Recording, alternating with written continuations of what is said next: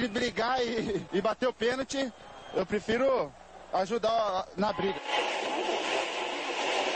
Mas a paixão da minha vida é jogar futebol no São Paulo. Eu só não falo palavrão porque eu sou um profeta, mas aqui é São Paulo. E começa agora mais um SPF Cast, o podcast da torcida tricolor.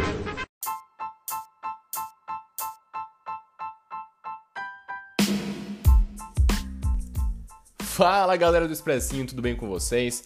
Eu sou o Gustavo Canato, estou aqui novamente nesse programa maravilhoso para comentar novamente uma partida do nosso tricolor, dessa vez Racing 0, São Paulo 0, jogo em Avejaneira no estádio El Cilindro, pela terceira rodada da fase de grupos da Libertadores. Jogo péssimo, pavoroso, mais um empate do São Paulo em sequência, mais um empate com futebol bem pobre. O São Paulo que voltou a campo com seus titulares, o Crespo colocou o que tem de melhor. Ele fez uma alteração, colocou Bruno Alves, zagueiro experiente, jogando pelo lado esquerdo na vaga do Léo, que vinha muito bem atuando por aquele lado. No mais, todos os titulares. Mas o que a gente viu foi o São Paulo novamente com muita dificuldade técnica, de articulação, de triangulação.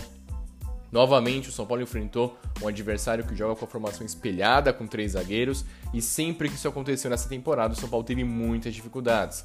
Foi assim nas vitórias contra o Palmeiras, contra o Rentistas, no empate contra o Corinthians, enfim, e novamente mais um empate. O Racing marcou muito forte o jogo nas alas do São Paulo, que é onde flui muito bem com o Daniel e com o Reinaldo. Os dois tiveram pouca participação, tiveram pouco espaço. O ataque muito isolado, inoperante.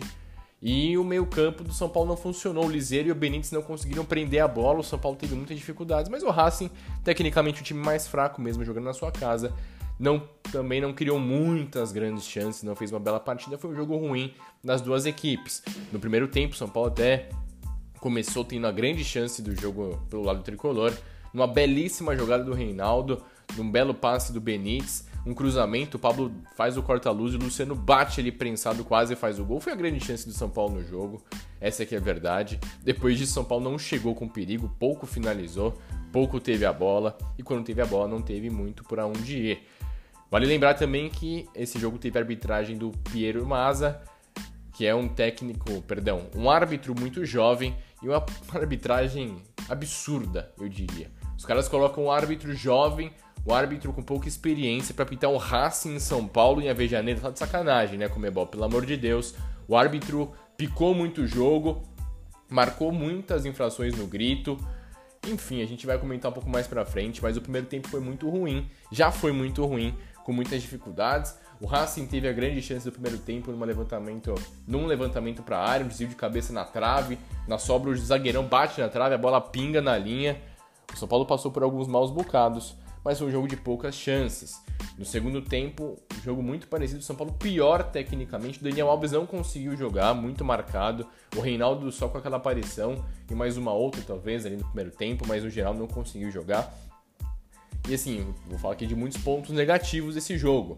Por exemplo, vou criticar o Crespo na alteração que ele fez. Ele pôs o Bruno Alves como zagueiro pelo lado esquerdo. A gente sabe que o Bruno ele é destro, tem dificuldade em jogar por ali. Ele é um zagueiro muito bom, tem é muito mais experiente, tem muito mais experiência que o Léo, por exemplo. Só que na saída de bola por ali tem muito mais dificuldade. Então era Bruno dominando a bola do lado esquerdo e bico para frente, bico para frente.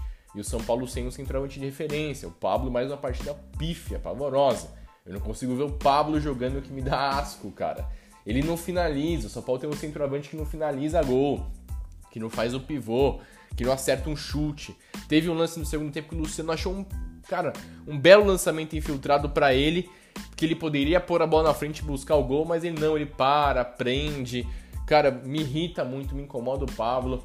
Assim, vou destacar que ele é um cara que lutou o tempo inteiro, ajudou no fim do jogo, prendeu a bola, mas ele tecnicamente é muito fraco. E os grandes pontos negativos dessa partida, além do jogo técnico do São Paulo, foi as lesões, foram as lesões do Daniel Alves e do Luciano, dois jogadores importantíssimos que não conseguiram fazer uma boa partida, mas que saíram por lesão. Na segunda etapa a gente vai aguardar o boletim médico para saber a verdadeira situação deles. Não foi assim, não me pareceu que foi tão grave. Acho que foi duas lesões musculares grau 1, talvez tirem eles em uma, duas semanas dependendo, mas vamos aguardar. E o Crespo foi fazendo alterações forçadas, então entrou o Igor Vinícius na vaga do Daniel Alves e entrou o Gabriel Sara voltando de lesão na vaga do Luciano. O Gabriel Sara muito mal, mal tocou na bola, inclusive, péssimo em campo. O Igor Vinícius mal demais, sabe? As alterações não foram boas. Para mim, o Crespo só acertou ao colocar o Éder depois na vaga do Benítez, que foi mal também o argentino, e de pôr o Léo e o William na vaga do Luan e do Bruno Alves. O Luan tinha cartão amarelo e o Bruno Alves também. E o Léo entrou super bem, ajudando um pouco ali na saída de bola. E o William um pouco estabanado, estabanado demais, como foi nas outras partidas da Libertadores que ele entrou. Ele é muito estabanado. Ele tem fisicamente ele é muito forte, parece que tem um bom passe, mas ele está banado. E logo no começo, logo quando ele entrou, é, ele deu uma entrada forte ali. Ele furou a bola, ele atingiu o jogador do River é, com o corpo dele, não foi uma entrada para cartão vermelho, mas o juizão fraco demais foi e deu vermelho ali, faltando um pouco mais de 10 minutos para o fim da partida. Ele errou completamente o juiz ao dar esse cartão vermelho. Os jogadores ali do Racing, nossa, ensinaram muito, muitos cartões amarelos, cara muito mal em campo, o juiz, pelo amor de Deus. E ele dificultou ainda mais a situação do São Paulo.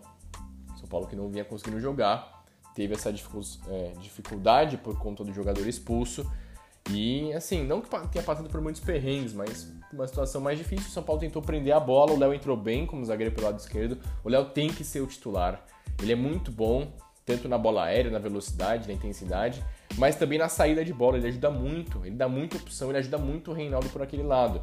O grande ponto positivo do São Paulo no jogo, além de não sofrer gol, foi a partida do Miranda. Mais uma partida excepcional e retocada do Miranda, como joga a bola o Miranda mesmo ainda não estando no auge físico, ele ganhou todas as bolas por, pelo alto, por baixo, no carrinho, enfim. Super bem o Miranda, foi o grande ponto positivo. O Volpe fez uma partida segura, inclusive no último lance do jogo, ele evita o gol do Racing numa bela saída de bola, mas ofensivamente o São Paulo não criou. O Racing, nas poucas chances que teve também, não aproveitou. É uma crítica que eu faço ao Crespo. É importante você ter um time cascudo. E hoje o São Paulo é cascudo. O time luta muito. Mas nessas últimas partidas tem faltado tecnicamente o time em campo. Eu entendo que é um jogo fora de casa contra adversários argentinos. Só tem uma vitória na história da Libertadores em jogos fora de casa contra adversários argentinos, contra o River em 2005. E eu entendo que, assim, para a moral do tricolor é muito bom sair da Argentina com um empate. Mas foi uma partida muito ruim, cara. Muito ruim mesmo. Eu acho que o Crespo ele tem que tomar um pouco mais de cuidado. Eu sei que é uma sequência de jogos gigante. O Maio vai ser triste. Ele garante a liderança por enquanto, garante aí é, mais um jogo sem sofrer gols, mais um jogo de invencibilidade na temporada. São 10 no total, mas enfim, vou cobrar um pouquinho aqui. O São Paulo tem que jogar um pouquinho mais. E ele tem que ajustar o time para quando enfrentar adversários que joguem com três zagueiros, porque o São Paulo não tem conseguido jogar. Foi assim contra o Corinthians, eu citei anteriormente. Os alas ficam muito isolados. O São Paulo não tem centroavantes que fazem bem o pivô e seguram bem a bola. O Benítez fica muito isolado. Então, para esse tipo de partida, o São Paulo tem que ter uma outra opção. Às vezes jogar sem o Luan e você coloca um outro meio campista com qualidade no passe. Às vezes você... É, tá bom, você joga o primeiro tempo para ver como o adversário joga e no segundo tempo pô, você muda, você tira um zagueiro, põe um ponta, coloca velocidade.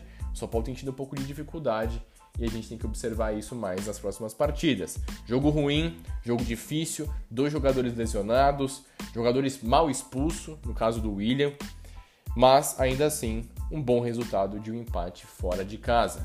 Vamos ver como vai ser o São Paulo nas próximas partidas. Vai jogar contra o Mirassol no domingo, provavelmente com um time alternativo na última rodada do Paulistão. É o mês de maio começando, pessoal. São Paulo não venceu ainda, mas vai ter muito jogo, muita complicação. E talvez para a partida contra o Rentistas, fora de casa, na próxima semana, o São Paulo já talvez consiga garantir aí uma vaga direta, né, sei lá, vencer, classificou, garantir uma pontuação interessante e aí pode ter mais tranquilidade para a temporada. Mas é isso, pessoal, me alonguei bastante por aqui.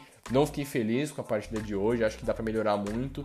Acho que o Crespo tem que adaptar algumas situações nesse time, mas ainda tem muita água para cair dessa cachoeira, muita água para passar debaixo dessa ponte do tricolor durante a temporada.